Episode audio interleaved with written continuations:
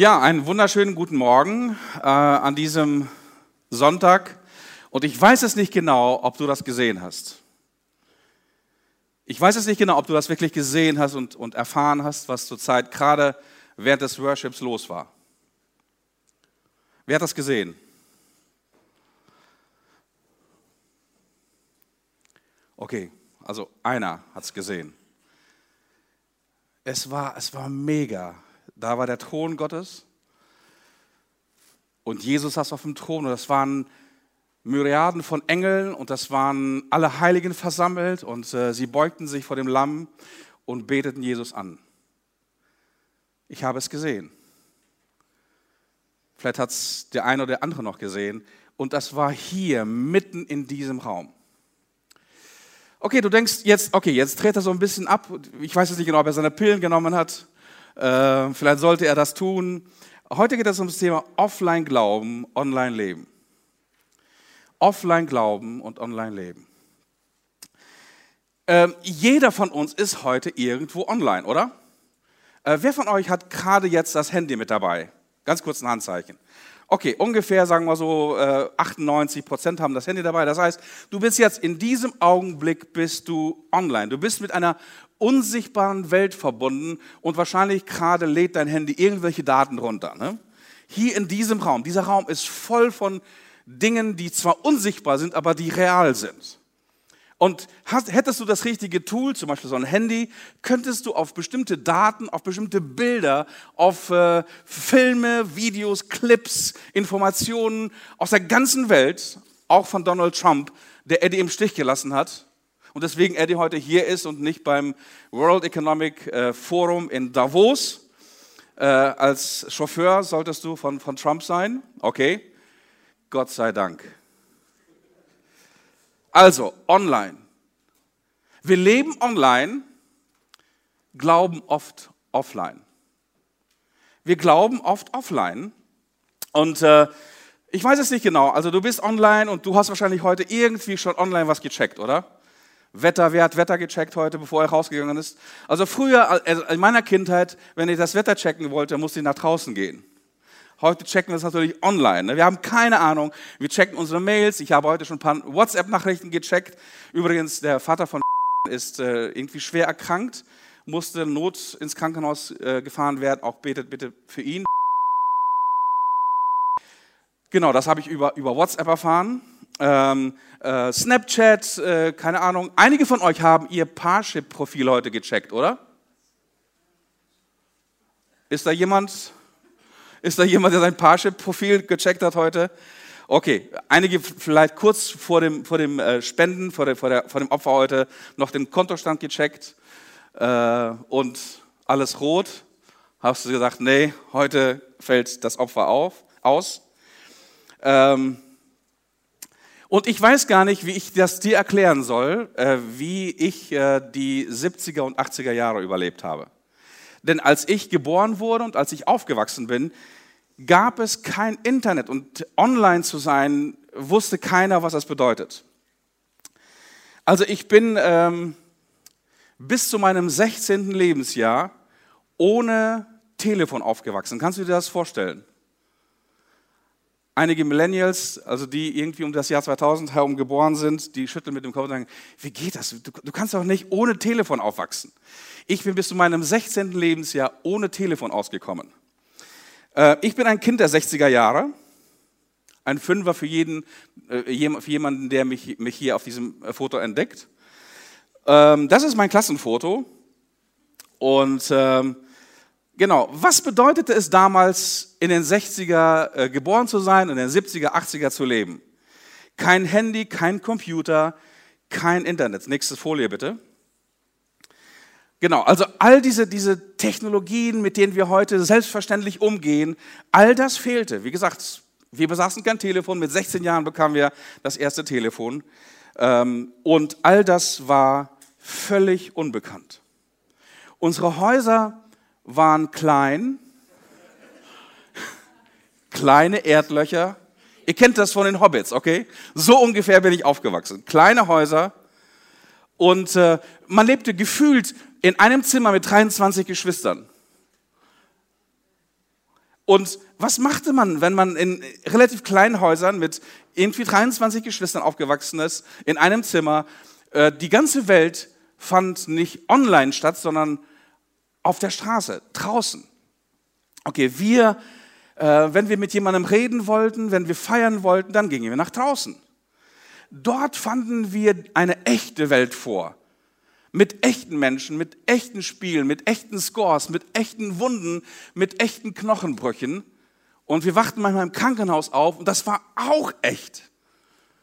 Okay, all das war nicht irgendwie SimCity, sondern wirklich das echte, reale Leben.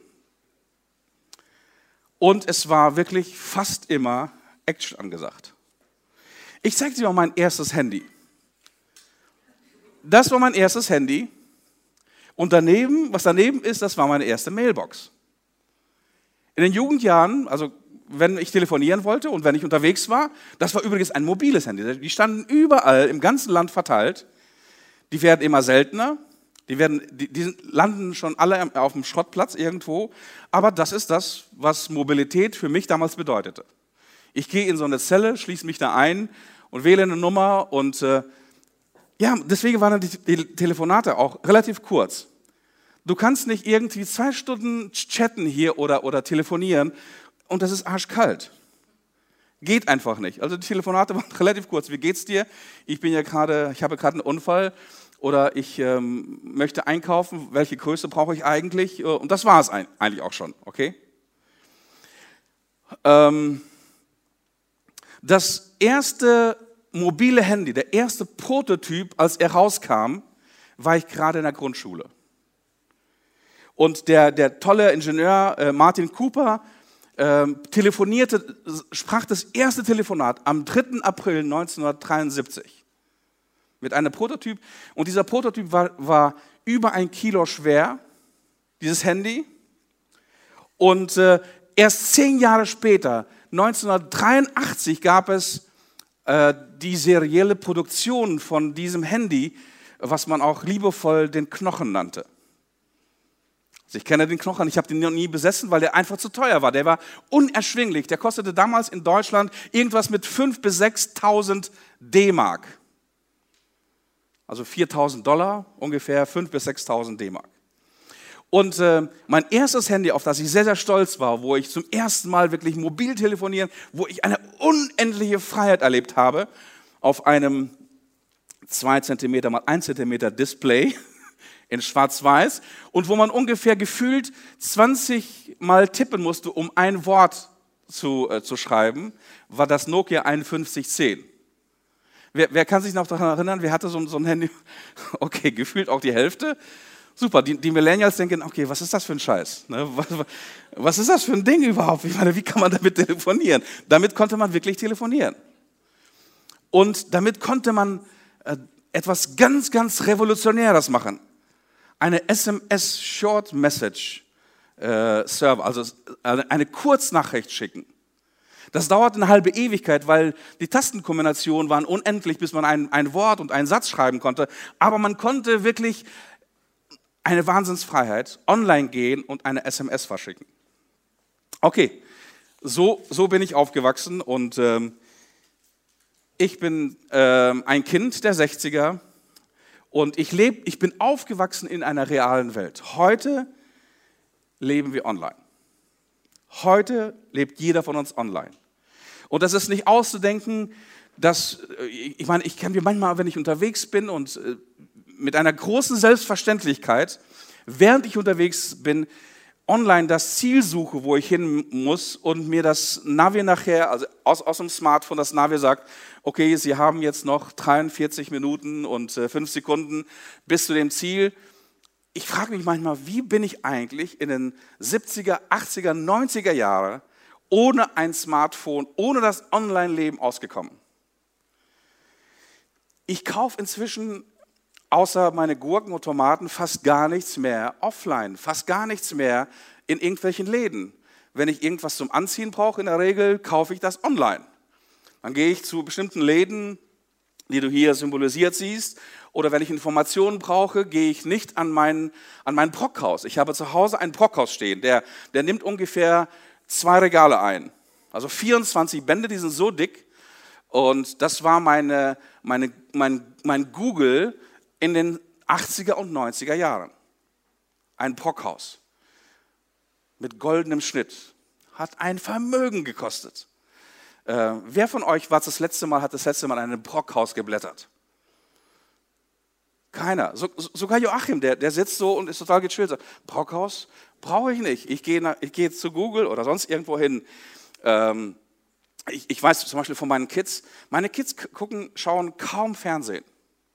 Was schauen die? Ihr wisst das?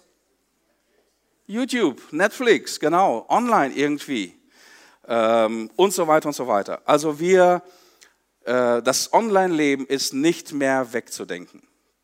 Und neben den vielen, vielen Segnungen, die ich auch wirklich als Segnungen empfinde, gibt das ganze Online-Leben, das ganze Mobilleben, birgt auch bestimmte Gefahren. Menschen werden von dieser Online-Welt regelrecht aufgesogen und verlieren zunehmend den Bezug zur Wirklichkeit.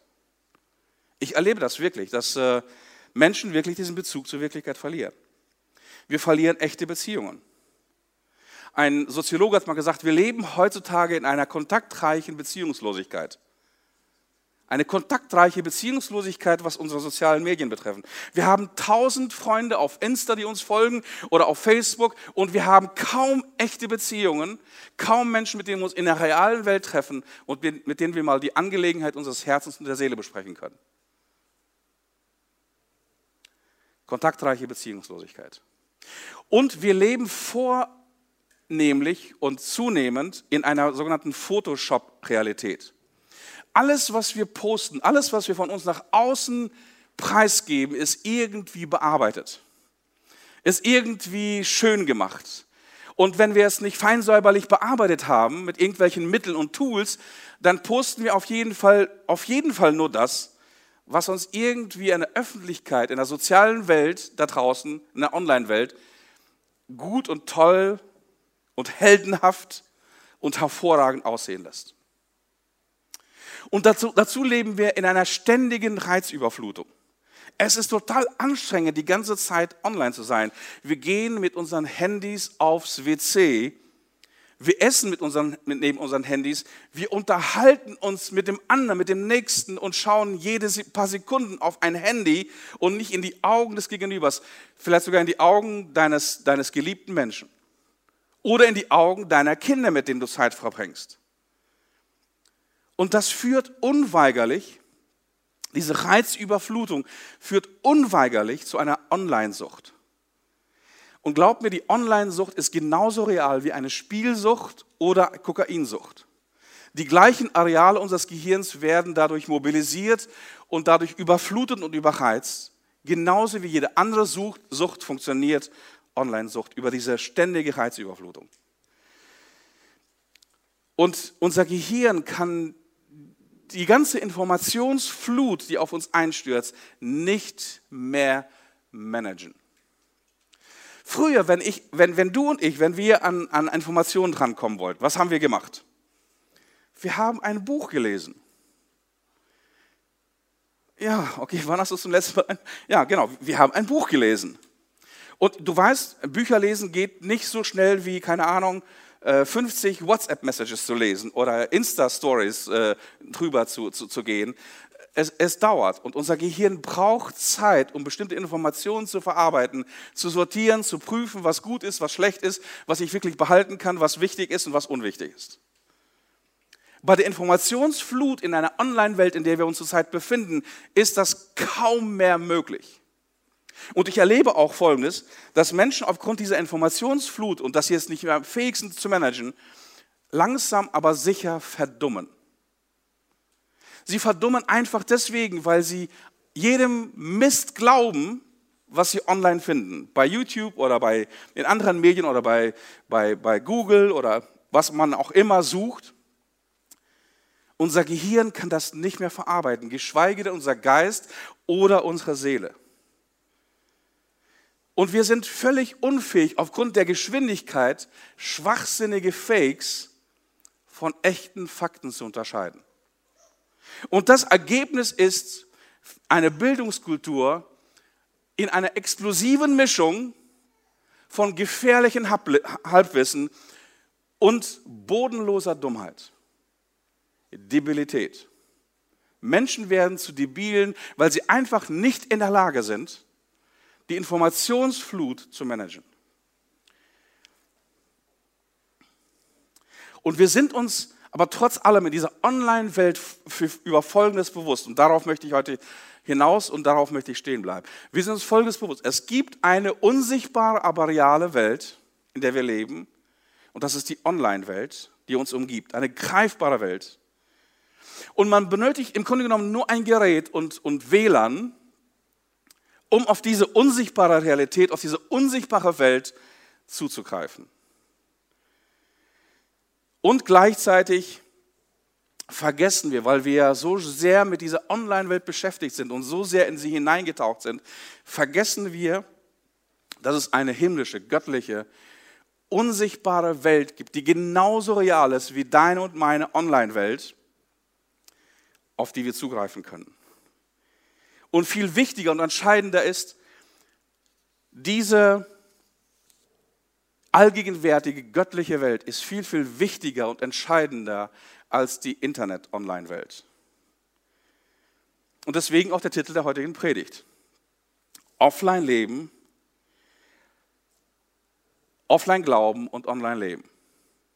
Das heißt, wir sind ständig auf der vertikalen Ebene, auf der vertikalen Ebene im Diesseits sind wir ständig online, aber äh, horizontal, aber auf der vertikalen Ebene sind wir, leben wir und glauben wir oft offline.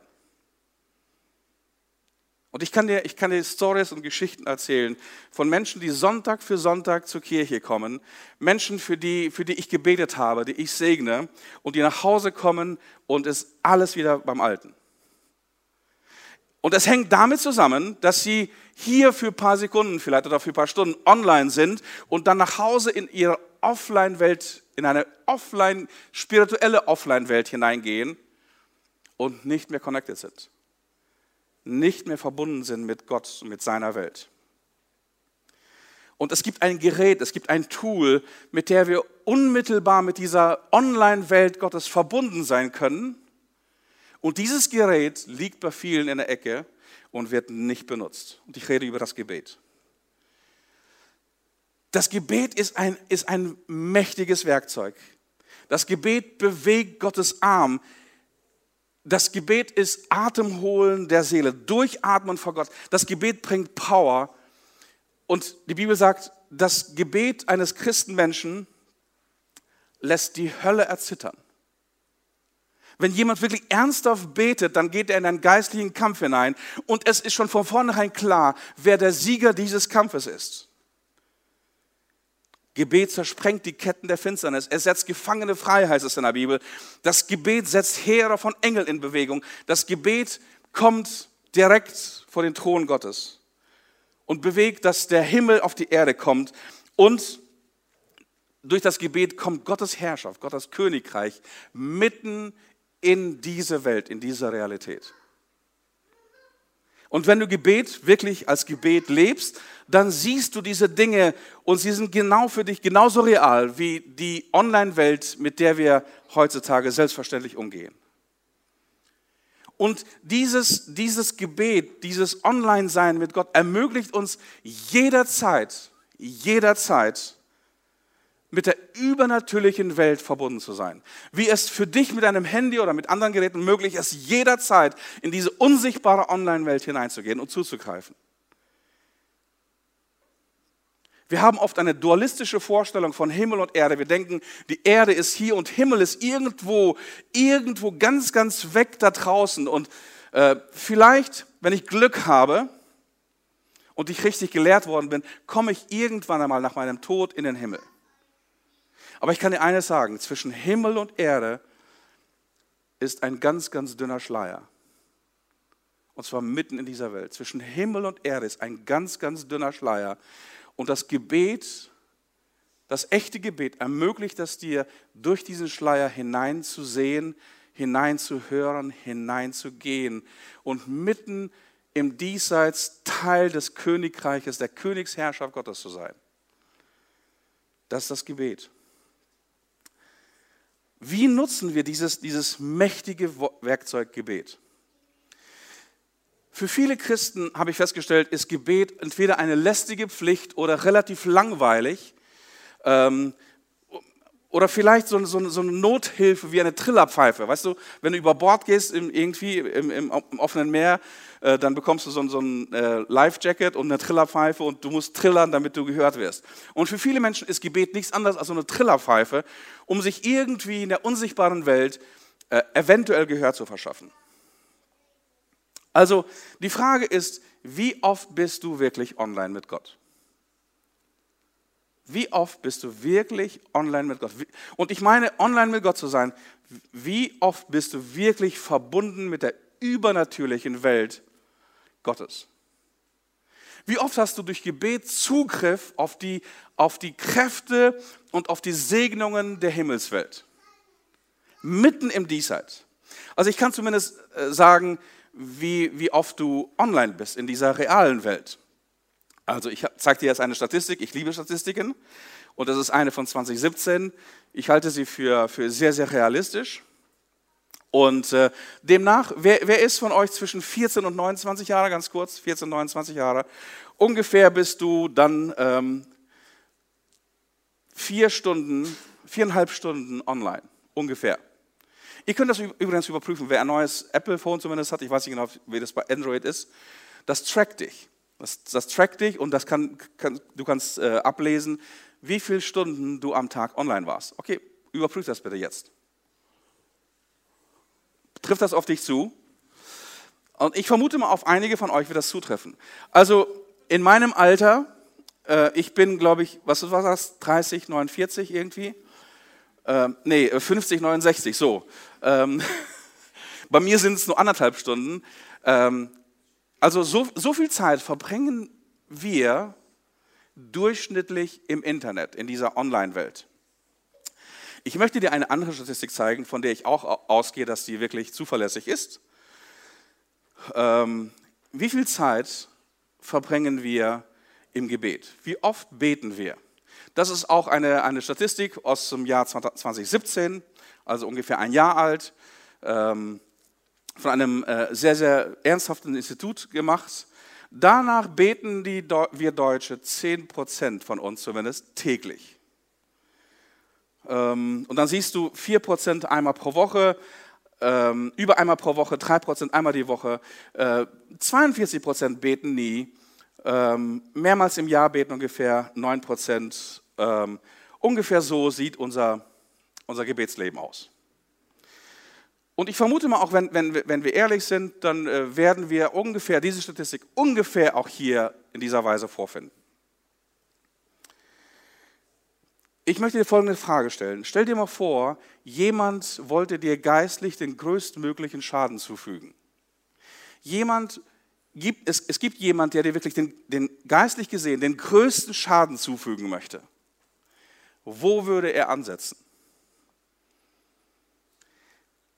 er würde dein Gebetsleben torpedieren. Wenn, wenn die Beziehung, diese Online-Beziehung zu, zur geistlichen Welt, zur realen, geistlichen, göttlichen Welt unterbrochen ist, oder wenn es nur eine Formalität ist, wenn sie nichts bringt, dann hat er dich, dann hat der Feind dich. Dann hat er dich lahmgelegt, dann hat er dich auf seiner Seite. Also, Online-Glauben bedeutet im Gebet leben. Online-Glauben bedeutet, im Gebet zu leben. Bevor ich einen Text aus Daniel Kapitel 6 lese, um das zu verdeutlichen, möchte ich dir eine sehr, sehr ehrliche Frage stellen. Wer von euch, bist, oder bist du bereit, ich formuliere das wirklich sehr, sehr persönlich, bist du bereit, für das Gebetsleben, das du zurzeit führst, bist du bereit, für das Gebetsleben, was du zurzeit führst, zu sterben? Wenn jemand dir die Pistole auf die Brust setzen würde und sagen würde, ich verbiete dir jetzt für eine Zeit lang, sagen wir mal für einen Monat, zu beten, wenn du es ein einziges Mal tun würdest, würde ich dich erschießen. Wärst du bereit, auf diesen Deal einzugehen? Wärst du bereit, dein Leben, dein Gebetsleben aufzuopfern, was du zurzeit führst, ähm, für ungefähr für einen Monat? So, das ist die Situation von Daniel in Daniel Kapitel 6. Ich lese mal den Text. Nach Belsatzars Tod, Belsatzar war der letzte babylonische König, wurde der Meder Darius König von Babylonien.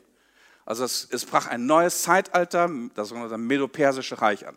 Ungefähr Ende des 6. Jahrhunderts vor Christus.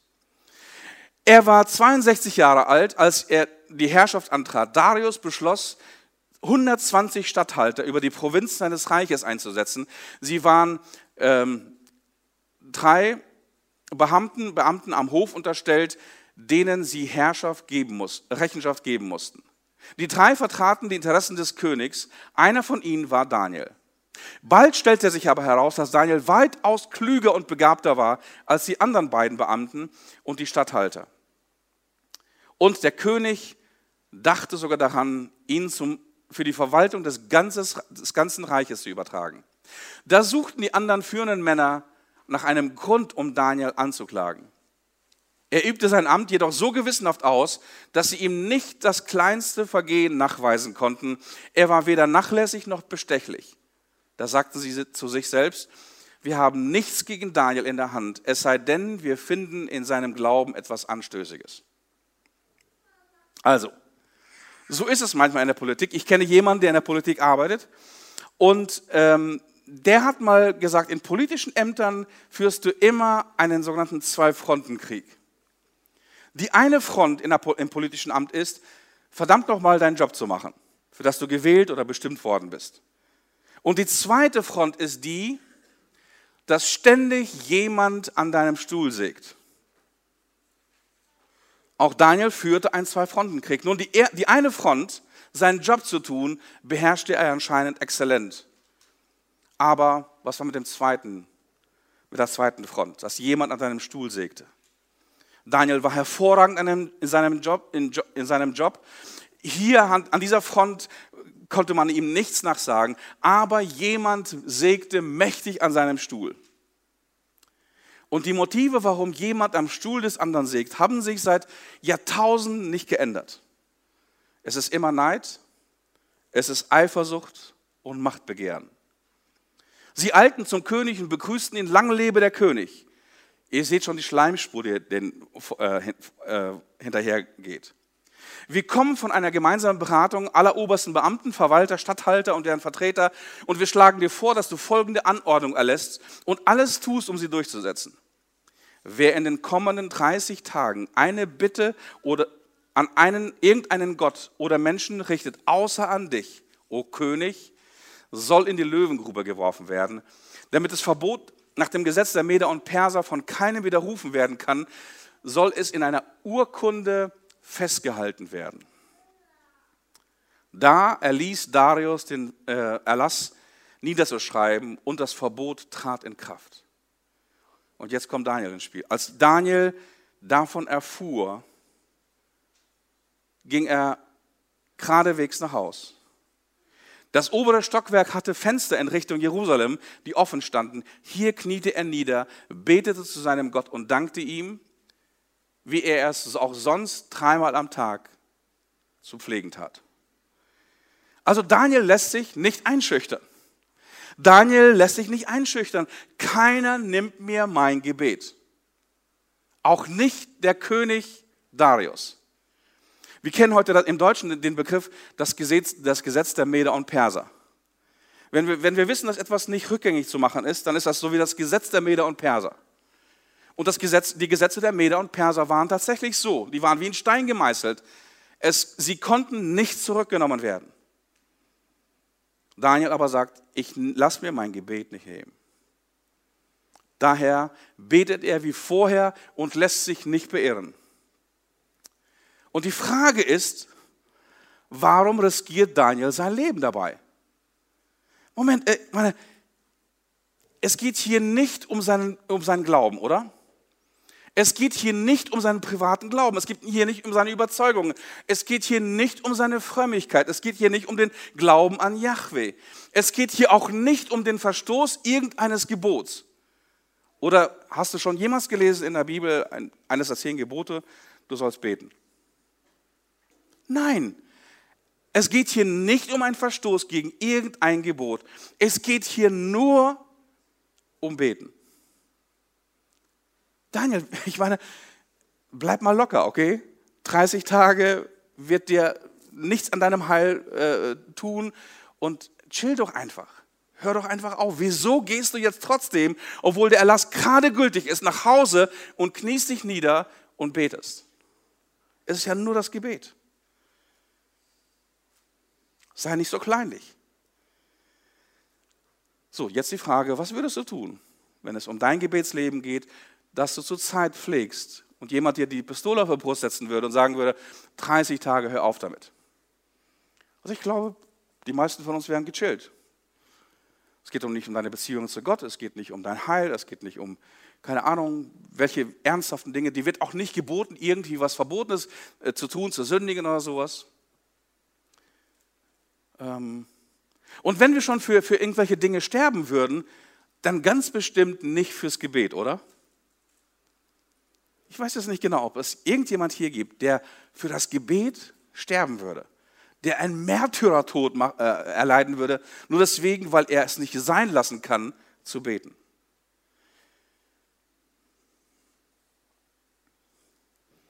Also bei Daniel war es der Fall. Und ich glaube auch, wenn wir uns das Leben von Jesus oder Paulus oder vielen anderen Männern und Frauen in der Bibel ansehen äh, würden, auch bei ihnen würde es genauso gehen. Sie würden, wären bereit, bereit, für das Gebetsleben, was sie führen, zu sterben. Für Daniel war Gebet ein Herzensanliegen. Das war die Mitte und das Herz seines Glaubens. Warum? Weil er und viele andere in der Bibel, die wir sehen, im Gebet etwas gesehen haben, was wir heute oft verloren haben. Und zwar die wichtigste Funktion des Gebets. Was ist die wichtigste Funktion des Gebets? Die wichtigste Funktion des Gebets ist es, dass wir in die Gegenwart Gottes kommen und dass die Gegenwart Gottes zu uns kommt. Das ist die wichtigste Funktion des Gebets. Die wichtigste Funktion des Gebets ist es nicht, irgendwie ein Tischgebet zu sprechen oder für meine Katze zu beten oder für meine Heilung zu beten. Dialog mit Gott, Beziehung zu Gott, in Beziehung zu, zu Gott zu stehen, geht nur über dieses Instrument. In der geistlichen Welt online zu sein, Zugriff zu haben, Zugang zu haben zur geistlichen Welt, geht nur über das Gebet. Und ich weiß es nicht genau, ob du das erlebst und ob das für dich dein Gebetsleben prägt, dass du im Gebet in eine übernatürliche Sphäre hineingehst und dass du Zugriff hast zu der göttlichen, übernatürlichen Welt im Gebet. Gebet war für, für Daniel eine Lebensader, es war eine Beziehung, es war die Liebe, es war die Offenbarung, es war Dialog, es war Nahrung, es war Wegweisung in seinem schweren Job als Politiker, es war für ihn Kraft, Inspiration, Erfrischung, es war für ihn Heimat und Zuhause. Das Gebet war für Daniel das geistliche Leben per se. Und ohne Gebet würde all das wegfallen. Für Daniel war das Leben mit Gott ohne Gebet absolut unmöglich. Offline Glauben war für Daniel ein Paradox in sich selbst. Das geht nicht. Er konnte keinen einzigen Tag, keine einzige Stunde überleben ohne das Gebet. Und wenn du die Bedeutung von Gebet liest, wie gesagt, bei Männern und Frauen aus dem, aus dem Neuen und Alten Testament oder bei Jesus, merkst du, dass es bei Jesus übrigens genauso war. Jesus betet am frühen Morgen, er betet am Abend, er betet während der Nacht, er betet vor wichtigen Entscheidungen, er betet, wenn er alleine ist, er betet in der Menschenmenge, er betet, um zu heilen, er betet, um zu speisen, er betet, um zu segnen, er betet, um den Willen des Vaters herauszufinden, er betet für seine Jünger, er betet für seine Feinde, er betet am Kreuz, er betet immer. Jesus sich vorzustellen, der offline glaubt, der ohne Gebet lebt, ist unmöglich. Jesus konnte keine Sekunde seines Lebens offline mit seinem Vater überleben. Er sagt an einer Stelle, äh, ihr wundert euch, dass ich das und das tue und das und das sage, aber all das, was ich tue und was ich sage, sehe ich und höre ich vorher von meinem Vater. Jesus ist online. Jesus ist ständig hundertprozentig online. Daniel und Jesus, viele andere Frauen und Männer in der Bibel beten so, dass Gottes Herrschaft in diese Welt kommt, dass Gottes Herrschaft hier und jetzt in ihr Leben hineinkommt. Und äh, einige Bibelleser von euch wissen, äh, was für ein krasses Leben Daniel geführt hat über 60 Jahre tätig in der Politik, wirklich an oberster Spitze in der Politik. Und welche Offenbarungen er hatte, welche Träume er hatte, welche Deutungen er hatte. Er handelte als Staatsmann, sah prophetisch Geschichtsabläufe voraus und zwar sehr, sehr präzise. Wir heute im Nachhinein können wirklich entdecken, dass Daniel ein sehr, sehr exakter Prophet war. Und all das bekam Daniel, weil er ein Beter war, weil er online war, weil er Zugriff hatte zum Reich Gottes, zur Herrschaft Gottes. Und viele von uns Menschen bewegen, bewegen heute mit dem Gebet fast gar nichts. Gebet ist anstrengend, Gebet ist langweilig, ähm, weil sich unsere Gebete nicht um das Reich Gottes drehen. Unsere Gebete drehen sich meistens um uns selbst. Unsere Gebete drehen, uns da, drehen sich darum, dass wir mitten in dieser Welt irgendwie ein bequemes, glückliches, zufriedenes, happy, clappy Life haben. Und deswegen beten wir vor Mahlzeiten, wir beten um eigene Wünsche und Bedürfnisse, wir beten für die Mathearbeiten, wir beten für die kranke Katze der Oma. Und wir beten oft, äh, indem wir Gott an Gott Informationen geben. Viele Gebete klingen so, Herr, du weißt, als ob Gott die letzte Bildzeitung nicht gelesen hätte. Das sind, das sind keine Gebete, okay? Gott muss im Gebet nicht informiert werden. Und diese Gebete, die wir oft beten, sind Einbahnstraßen. Das heißt, wir schicken irgendwelche Mails an Gott und erwarten gar nicht, dass eine Mail zurückkommt. Erwarten gar nicht, dass Gott auf mein Gebet antwortet. Weil beten bedeutet kommunizieren, reden. Ich spreche etwas zu Gott und Gott spricht etwas zu mir. Und viele Menschen erleben das nicht in ihren Gebeten. Und ich kann dir eines sagen, bitte. Ähm, ich habe anfangs eine Frage gestellt, bist du bereit für das Gebetsleben, was du jetzt führst, zu sterben? Und wenn deine, deine ehrliche Antwort war nein, dann möchte ich dir folgendes Vorschlag machen. Bitte hör auf zu beten. Wenn du ein Gebetsleben lebst, wofür du nicht bereit bist zu sterben, dann bitte, um Gottes Willen, hör auf zu beten. Weil das, das, das bringt nichts. Du tust dir selber keinen Gefallen und du machst etwas vor. Hör bitte auf zu beten. Viele Menschen glauben, wenn sie ihren Gebeten bestimmte Formeln äh, hinzufügen, wie zum Beispiel, sie beten die ganze Zeit um irgendetwas, äh, um die Katze und um die Gesundheit, um die Mathearbeit oder was weiß ich, und dann sagen sie, und ich bete das im Namen Jesu. Weil in der Bibel steht irgendwo, was in meinem Namen beten werdet, das wird euch gegeben werden. Okay, deswegen eine Formel am Schluss und dann, wow, ist das Gebet sanktifiziert und das Gebet geht direkt in das Reich Gottes, ans Herz Gottes und irgendwo wartet schon die Antwort um die Ecke auf mich. Was bedeutet es, im Namen Jesus zu beten? Im Namen Jesus zu beten bedeutet in seinem Auftrag. Ich weiß ganz genau, weil er zu mir gesprochen hat, weil ich sein Wort kenne. Ich weiß, was Jesus will in seinem Namen zu beten, in seiner Autorität zu beten, bedeutet, den Himmel auf die Erde zu bringen. Es gibt manchmal Fälle bei uns in der Familie, nicht oft, wo irgendwelche Kids Streitigkeiten haben von uns. Okay? Die raufen sich die Haare und schreien und streiten sich um die PS4 oder keine Ahnung, was auch immer. So, und dann irgendwann mal kommt ein Kind zu mir oder zu, zu Anita und beschweren sich. Okay, ihr kennt das. Oder kennt das nicht. Ihr seid alles sehr, sehr fromme Familien, ich kenne das nicht. Aber ich kenne das.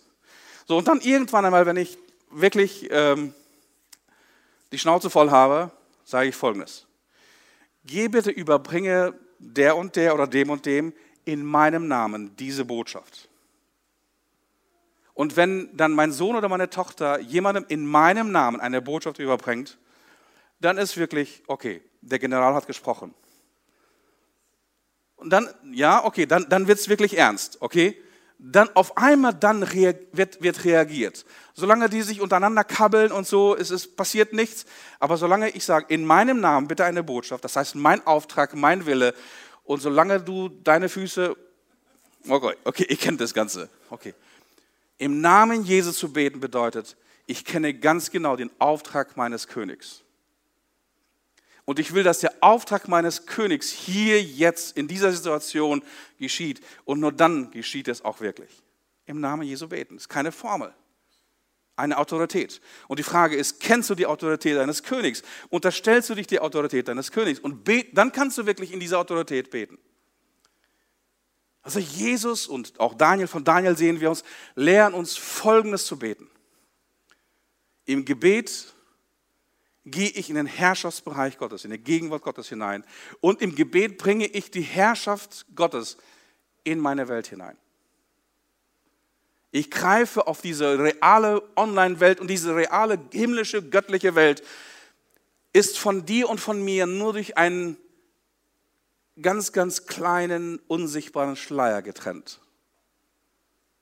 Und hier sind in, dieser, in diesem Raum sind, sind Engel und Mächtige und Gewalten und Heilige und alle Güter und Segnungen der Himmelswelt. Die sind hier. Und die Frage ist, hast du eine Art von Gebetsleben, für das du sterben würdest, weil du in deinem Gebetsleben ständig Zugriff hast auf diese göttliche, unsichtbare, aber doch reale Welt mitten in deinem Leben?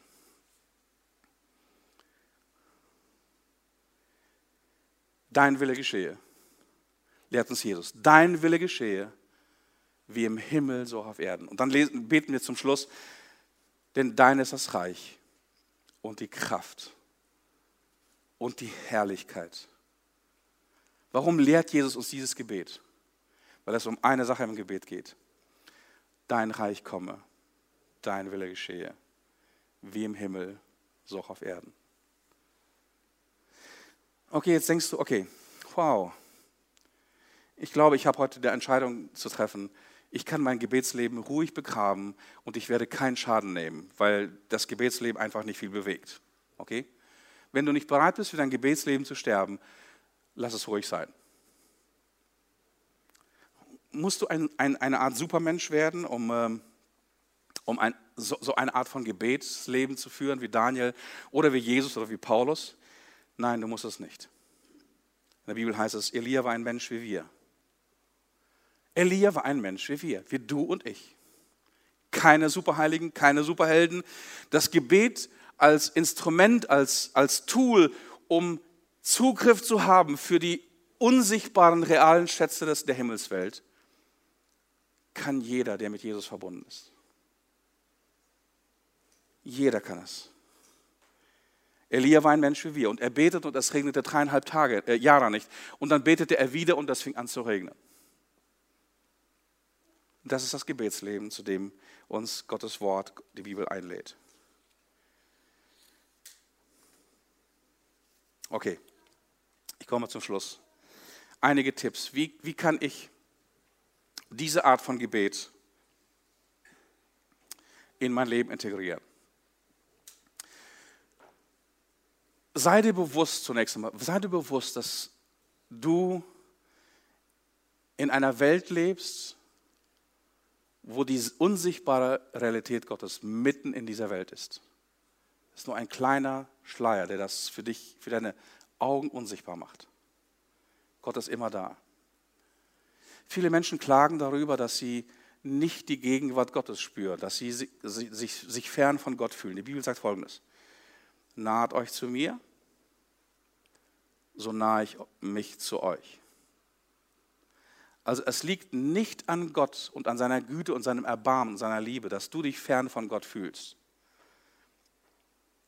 Dein Gebet taucht nichts.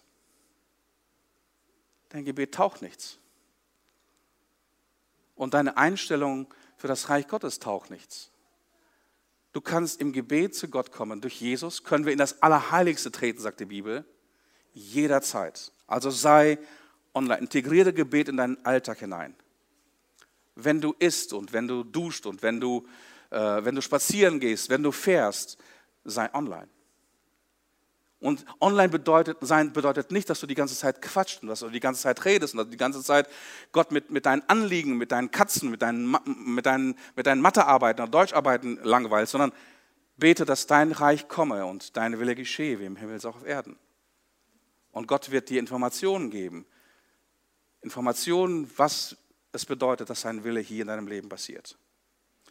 Plane Gebetszeiten konkret ein. Daniel plante das anscheinend, dass er mindestens dreimal am Tag sich Richtung Jerusalem hinkniete und betete. Plane Gebetszeiten in deinem Leben an, ein. Du hast einen Kalender, du trägst den Kalender jeden Tag mit dir, mit deinem Handy. Plane ein. 9 Uhr, 12 Uhr, 15 Uhr, 18 Uhr.